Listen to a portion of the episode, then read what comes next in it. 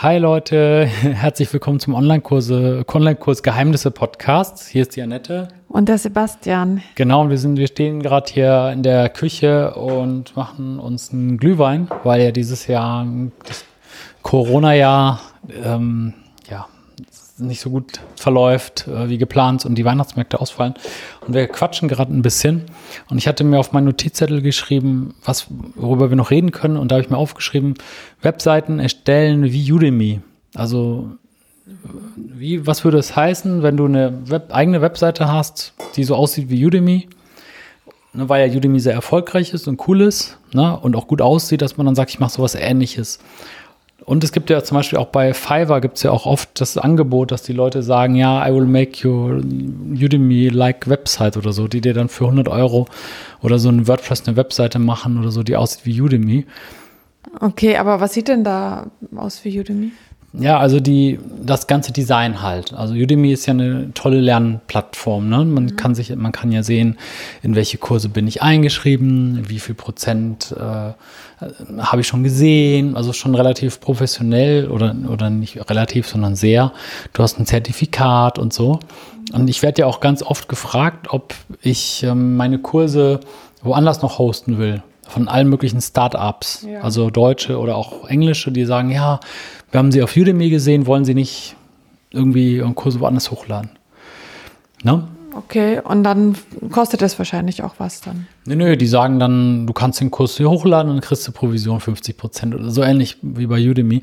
Ich sage dann aber immer ab, das habe ich ja schon mal erzählt, beziehungsweise, ne, ich, oder ich sage dann eben, ja, aber ich will irgendwie einen Vorschuss oder irgendwie sowas, äh, weil das Problem ist ja, dass die anderen Webseiten, also wenn das auch so eine Plattform ist, so ähnlich wie Udemy, dass die ja diesen Traffic gar nicht haben.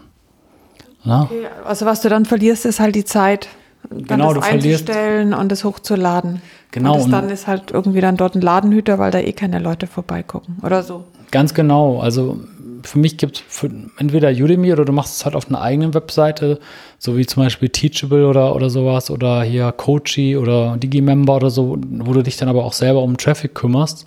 Aber wenn jetzt jemand anders so sozusagen Udemy kopiert oder so, ja, da weiß ich schon direkt, dass da keinen Traffic kriegt. Es sei denn, ich hoffe, dass das mal in fünf Jahren äh, mal erfolgreich wird oder so, diese Seite.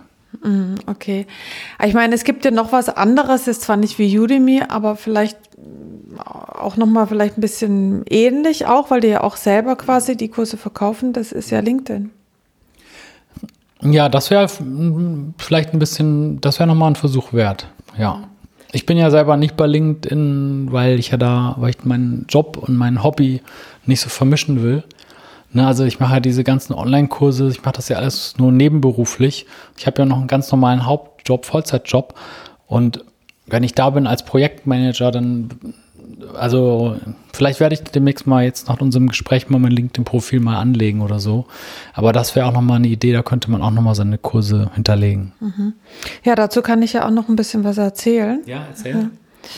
Also ich war, hat, war ja die ganze Zeit Premium-Member von LinkedIn und da kannst du dir wirklich alle Kurse umsonst angucken.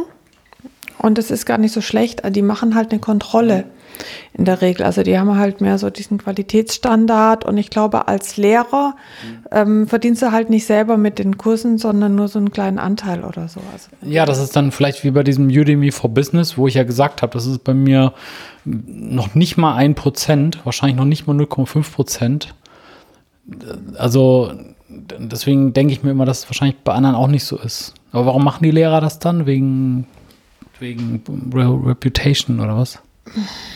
Ja, also ich glaube, die haben da schon auch einen ganz interessanten Business Case gerechnet. Wenn so und so viele Leute gucken, kriegen die irgendwie mehr. Also ja. müssen halt auch, also sie werden schon auch bezahlt, abhängig davon, wie viele Leute geguckt haben. Ja, ja, schon. Aber ähm, trotzdem ist es ja nicht dasselbe, wenn man eigene Kurse verkauft. Ja, also ich habe es halt bis jetzt noch nie gesehen. Also ich hatte ja auf so einer Seite, so eine englische Seite auch mal, wo man auch nach Prozenten bezahlt wird. Und wie gesagt, Udemy for Business bin ich ja auch. Und ich habe dann noch nie irgendwas gehabt, wo ich, ich teilweise nur 50 Euro im Monat oder sowas verdient. Und also wirklich erheblich weniger. Deswegen, ähm, ja, ich glaube da nicht so richtig. Aber was mich persönlich am meisten stört, ich mache das ja alles als Hobby sozusagen. Also so, also diese Online-Kurse sind ja, das ist ja quasi in der Freizeit. Und ich glaube, ich finde es auch cool, wenn man als Privatmann dann diese Kurse machen kann, ohne dass dann jetzt irgendwelche Qualitätschecks sind, so nach dem Motto, ja, Sie müssen jetzt hier und die ähm, Sachen nachweisen oder so. Das wäre mir dann zu formell.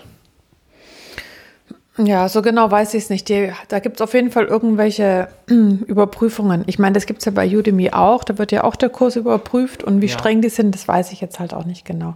Kann ich ja nochmal nachgucken und dann reden wir ein anderes Mal nochmal darüber. Ja, das wäre echt nicht schlecht. Also ich, aufgrund von meinen ganzen Erfahrungen mit ähnlichen Plattformen bin ich da eher abgeneigt, aber das muss ja nicht so sein, dass es da auch so ist. Deswegen, das wäre echt cool. Das könntest du das mal in einer der nächsten Folgen mal erzählen. Mhm. Okay. Super. Bis dann. Jo, macht's gut. Ciao.